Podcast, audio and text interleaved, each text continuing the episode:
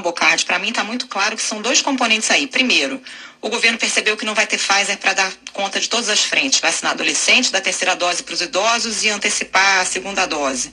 E a outra é a pressão dos grupos bolsonaristas. Tanto é que essa informação, na segunda-feira, foi tuitada pela Ana Paula, que era jogadora da seleção de vôlei, me foge agora o sobrenome dela, e retuitada pelo deputado Eduardo Bolsonaro, dizendo que desde o dia 10 o Ministério da Saúde já não recomendava mais a vacinação de adolescentes.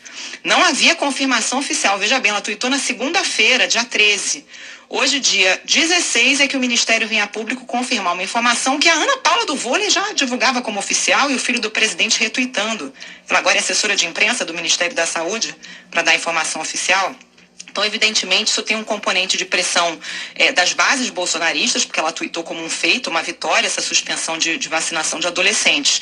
E aí o governo mistura alhos com bugalhos, falando sobre a é, aplicação de doses de forma errada. De 3 milhões e meio de adolescentes vacinados, cerca de 30 mil, de fato, receberam vacinas que não são da Pfizer. Ele está errado. Mas isso não justifica suspender a vacinação. E aí, 1.500 casos de efeito adverso. O próprio ministro diz que são, em sua maioria, leves e concentrados, em sua maioria, nos adolescentes que receberam a vacina errada, que não é da Pfizer.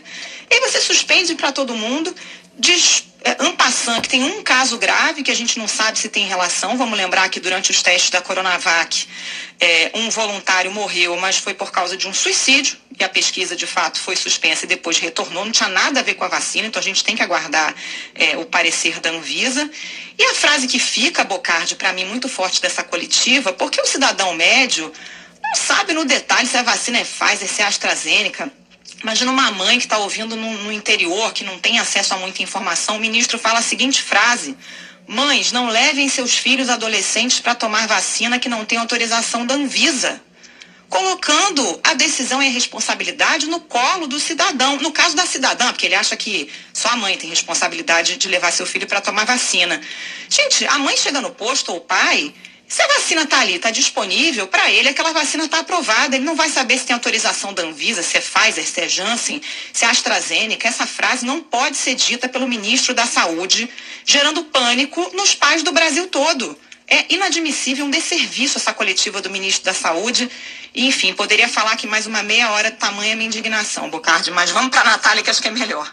Olha, o problema é que a vida das pessoas, e agora mais especificamente dos adolescentes, estão sendo usadas, estão sendo usadas, as vidas desses adolescentes estão sendo usadas de maneira política, de maneira política. Há um crime, há um crime aí a ser, a ser, a ser, a ser desvendado, ou pelo menos a ser é, é, culpado, a ser colocado nas costas do ministro que está usando politicamente essa decisão, botando em risco a vida de adolescentes neste caso por causa desta decisão agora. Falta vacina, tudo por causa de uma declaração dele, uma declaração infeliz, dizendo que tinha vacina sobrando no país, enquanto os estados e os municípios estavam mostrando, demonstrando claramente as pessoas nos postos, vendo que não tinha vacina. Ele encontrou uma saída dizendo que não, realmente não tem vacina agora porque estão aplicando de maneira incorreta. E para justificar que está sendo aplicado de maneira incorreta, ainda diz que isso está fazendo mal para os adolescentes. Quer dizer, é sem fim, é sem fim. E o uso da vida de adolescentes para uma disputa